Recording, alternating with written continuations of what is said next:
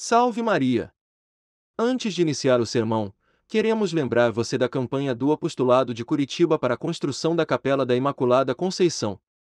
Toda ajuda é bem-vinda. Mais informações acesse o site sãopioquinto.org. Em nome do Pai, do Filho e do Espírito Santo. Amém.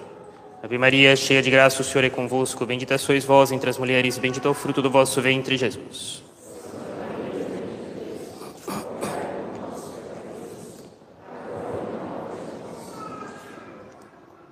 Podem sentar-se, por favor.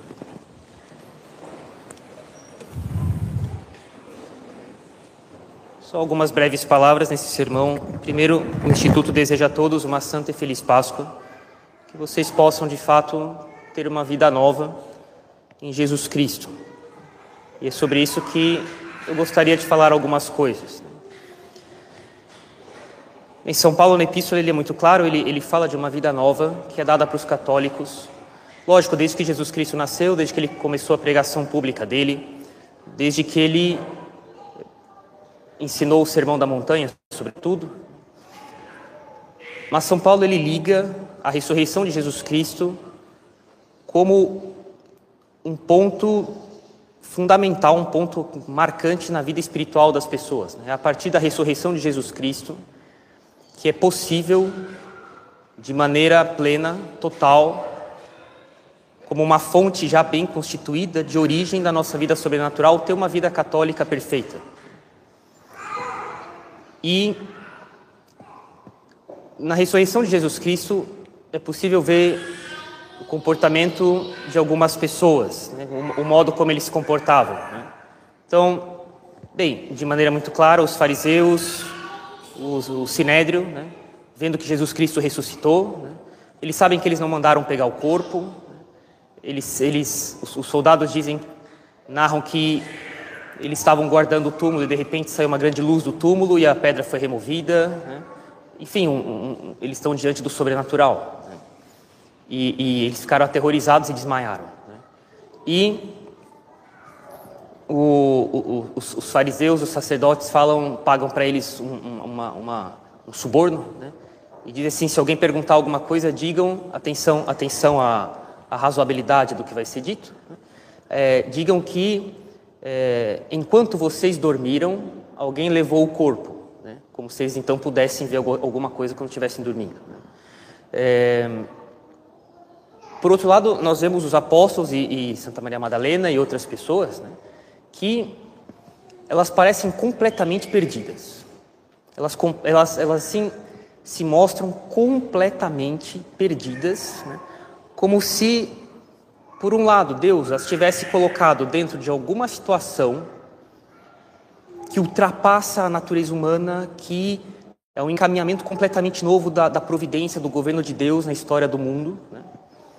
E as pessoas ali, os apóstolos, as, as, as mulheres, se encontram desorientados, não sabendo bem o que é que está acontecendo, de que modo eles devem lidar com aquilo, de que modo eles devem pensar a respeito daquilo. Né? E bem, a luz vai, vai, vai ser, vai ser, vai entrar na mente deles pouco a pouco. Mas de fato existe um, um, um comportamento bastante contrastante entre quem já tem uma determinação da vontade de levar uma vida humana no sentido pejorativo do termo. Né? Projetos de vida pessoais nessa vida, ainda que eu tenha que passar por cima da honestidade, ainda que eu tenha que passar por cima da moral, da lei de Deus, e, e projetos é, de, de, metas humanas nessa vida. Né? E pessoas que de fato te, são honestas, os apóstolos, as santas mulheres, mas que eles estão diante de uma coisa tão grandiosa que eles se encontram assim perdidos. E, pouco a pouco, como eu disse, eles vão ter cada vez mais luz a respeito do que, do que de fato está acontecendo, de onde, de onde é que, de que tipo de vida Deus quer dar para eles agora e que rumo a vida deles deve levar agora. Bem, uma vida, como diz São Paulo na epístola de hoje, uma vida nova, sem fermento de malícia, de maldade, de mau caráter mas uma vida nova, totalmente alimentada pelo sobrenatural. Lembre-se, São Paulo também vai, vai ser aquele que dirá: o justo vive da fé. E é sempre importante lembrar em que sentido isso, né? Ex fide em latim, né? É, a partir da fé, ou seja, a partir das verdades da fé, a partir de princípios sobrenaturais, é que nós moldamos a nossa vida. E se eu posso exortá-los para alguma coisa hoje, né, é de que de fato, bem, ninguém muda por fora se não mudou por dentro primeiro.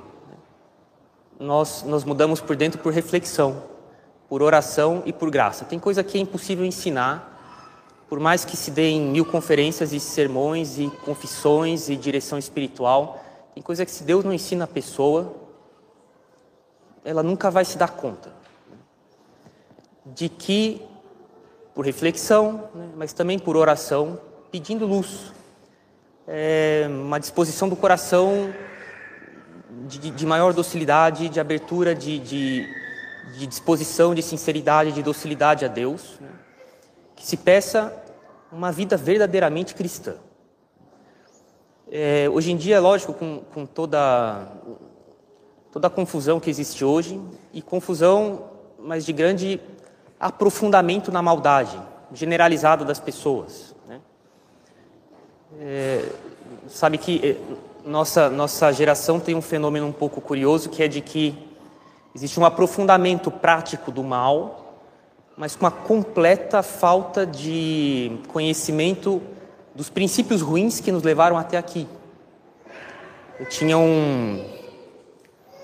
Observava, por exemplo, na, nas aulas da faculdade que os liberais, que defendiam a divisão dos três poderes, coisa que qualquer católico, em, em sã doutrina filosófica, política, católica, tomista, escolástica, é contra, né? de divisão de três poderes, só existe um governante. Ele tem os três poderes. Ele pode delegar esses poderes, um, a execução de um ou outro para esse ou para aquele ministro. Mas não tem três poderes realmente distintos um do outro. Um governa. Mas que as pessoas liberais, eles defendiam de maneira firme a divisão dos três poderes, mas não sabiam por quê era uma aplicação da democracia liberal prática, mas eles não sabiam os fundamentos para defender de maneira sistemática, argumentada, o que justificasse a divisão do governo em três poderes. Então, existe um aprofundamento da aplicação dos princípios sem os princípios. Bem, hoje em dia existe uma, um aprofundamento na malícia das pessoas, na corrupção moral das pessoas, mas sem que elas defendam princípios, elas, ainda que sejam errados. Elas defendem as coisas mais atrozes, moral, de sexto mandamento, questão de família, educação dos filhos, as coisas que elas assistem, o modo como elas se relacionam umas com as outras, na convivência social. Elas não sabem por quê. Elas não têm princípios, mas existe um, um agravamento na, na corrupção, na podridão geral, mas sem princípios. E diante disso é muito fácil que nós católicos tenhamos uma perda total do que é razoável. Para nós muitas coisas parecem normais né? e não são. Quando nós temos, por exemplo, bem, no caso de Brasília, uma cidade em que uma paróquia está distante da outra, por quilômetros de distância. Bem, em outros países da Europa tem uma igreja a cada esquina, é verdade. Em muitas cidades há uma igreja a cada esquina. Bem, depois de dois mil anos de cristianismo, né? E no Brasil não é assim. No Brasil, na maioria das cidades, se há pelo menos mais que uma igreja, elas estão a quilômetros de distância uma da outra, geralmente. E entre elas, dezenas de igrejas protestantes, dezenas de academias de ginástica, nenhuma biblioteca, nenhum museu. Isso, isso faz com que nós tenhamos uma perda total do bom senso de como deve ser uma vida cristã. Uma vida alimentada nas verdades naturais, orientadas para o céu. Porque nós temos igrejas a quilômetros de distância, é impossível rezar a pé, é necessário pegar o carro. Isso torna a vida cristã bastante difícil. E entre essas duas igrejas, dezenas de, igreja, de igrejolas protestantes, 50, 60 academias de ginástica, com todas as atrocidades morais que tem nessas coisas, né? e nenhum museu, nenhuma biblioteca. Essa é a nossa vida hoje. E, e isso, convivendo nisso, nesse ambiente, é fácil que nós tenhamos uma perda do que é uma vida humana católica razoável. O normal seria que tivessem várias igrejas para que as pessoas pudessem constantemente orientar a vida delas para Deus. Teria vários padres, porque cada igreja precisa de um padre. Os doentes seriam facilmente atendidos. As confissões seriam facilmente feitas. As pessoas rezariam com muito mais facilidade. Existiria um governo, um, uma, uma orientação da sociedade muito mais fácil para a igreja, para Deus. Mas diante disso, é que, como diz São Paulo, nós devemos ter a partir de agora uma orientação nova de vida. Refletir diante do que Jesus Cristo fez na vida dele, as coisas que ele passou na, na paixão dele, na morte dele, e, e, o que a ressurreição apresenta para nós como vida real que nós teremos no, de, depois da ressurreição dos mortos. Não é só para Jesus Cristo, é para nós também isso. Não ainda agora, mas isso vai chegar. E diante disso, de que, que vida eu devo, eu devo levar? Uma constante reflexão sobre nós, cada um de nós, sobre si mesmo, refletindo, mas o, o que há em mim, como um piche que vai colando na minha alma, que, que vem por causa da vida de hoje, da vida da sociedade de hoje,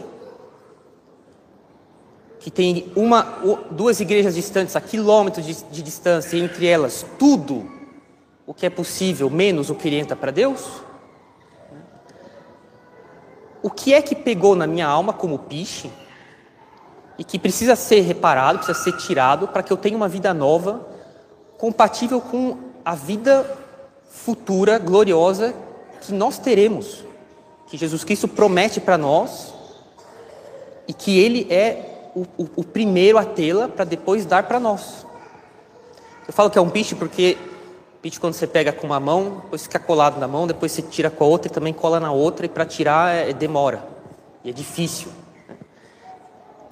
As, as coisas do mundo não católico, no mundo no sentido pejorativo mesmo, né?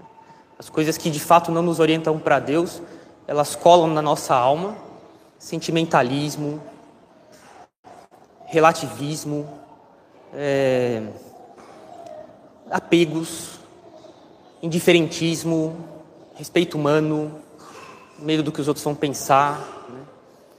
é, modo de encaminhar a vida materialista, hedonista. Academia de ginástica é isso. Né? É, o modo de usar o meu dinheiro, tudo, tudo são consequências de um modo de vida, como eu, como eu pretendo que ela seja para mim, que é um modo de vida que é diametralmente oposto à vida que Jesus Cristo veio trazer para nós. E, e, e é, existe esforço e tempo para tirar isso da nossa alma, porque é igual um piche que cola assim, e quando eu tento tirar com uma mão, gruda na outra. E, é difícil sair, demora anos para sair essas coisas. Né? Mas Jesus Cristo, ele, ele quer de nós reflexão e oração e uma, uma, uma, uma iniciativa ativa de purificando a nossa alma para ter uma vida nova. Uma vida diametralmente oposta à que nos é oferecida hoje pelo mundo, mas que é a vida que Jesus Cristo nos oferece. Uma vida nova em Jesus Cristo. Uma vida verdadeiramente cristã. E, e cabe a nós reflexão e oração, porque, como eu disse, sem oração que nos, que nos arranque de Deus, graças para ter luz de como é que deve ser minha vida e minhas relações de coração com Deus mesmo, de alma com Deus. pessoa pode ter ouvido mil conferências e sermões, ela, ela não vai ver. Existe uma formação que Deus toma para Ele pessoalmente, de cada um de nós, que nenhum sermão pode substituir. Isso a gente consegue rezando e entregando para Deus, abrindo a alma da gente para Deus, se colocando à disposição. Não é que a gente não esteja tão disposto assim, mas como disse São Francisco de Sales, é necessário dizer para Deus que nós o amamos de todo o coração, ainda que nós vejamos que não seja assim. Pouco a pouco as coisas vão se encaixando. E Deus vai dando para nós uma vida nova, e é essa vida que, que nós devemos buscar hoje, que São Paulo pede para nós, que nós a tenhamos e que nós não nos conformemos com esse mundo, porque basta ver o comportamento dos apóstolos e, e das santas mulheres diante da ressurreição de Jesus Cristo. Né? Eles ficam completamente perdidos, eles estão diante de uma realidade assim absolutamente impensável para a natureza humana. Deus os colocou ali por graça, porque eles foram colaborando com coisas, mas eles sequer conseguiam imaginar onde é que isso iria, iria parar. A grandiosidade a elevação de onde as coisas chegariam. Também São Paulo é quem diz: os olhos nunca viram e os ouvidos nunca ouviram o que Deus preparou para nós no céu. É simplesmente inimaginável. Não dá para imaginar. É grandioso demais. E, e ainda que nós não vejamos isso, que nós tenhamos uma certa noção, sejamos capazes de tatear um pouco, a grandiosidade do que nos espera, vendo como os apóstolos e as outras mulheres ficam perdidos, porque é grande demais para eles. Eles sequer se dão conta de onde, de onde é que eles, Deus os fez colocar os pés. E que isso seja uma, um, um alimento para a nossa vida verdadeiramente cristã, que de fato é um ato de fé em Deus. Acreditar na grandiosidade da vida futura que Deus preparou para nós é, sem dúvida, viver de fé. E é isso que nós devemos fazer bem, todo dia, sobretudo a partir de hoje, né? levar uma vida verdadeiramente cristã, tendo em mente onde é que Deus me colocou, de onde é que eu coloquei os pés por causa de onde Deus foi conduzindo a minha vida, graças a por graça, né? que eu me entregue a Deus completamente, pedindo cada vez mais luz, para que eu pouco a pouco vá vendo a grandiosidade da vida que Deus tem para mim agora e, sobretudo, na vida futura, e corresponda de fato para Ele com uma vida verdadeiramente cristã. Em nome do Pai, do Filho e do Espírito Santo. Amém.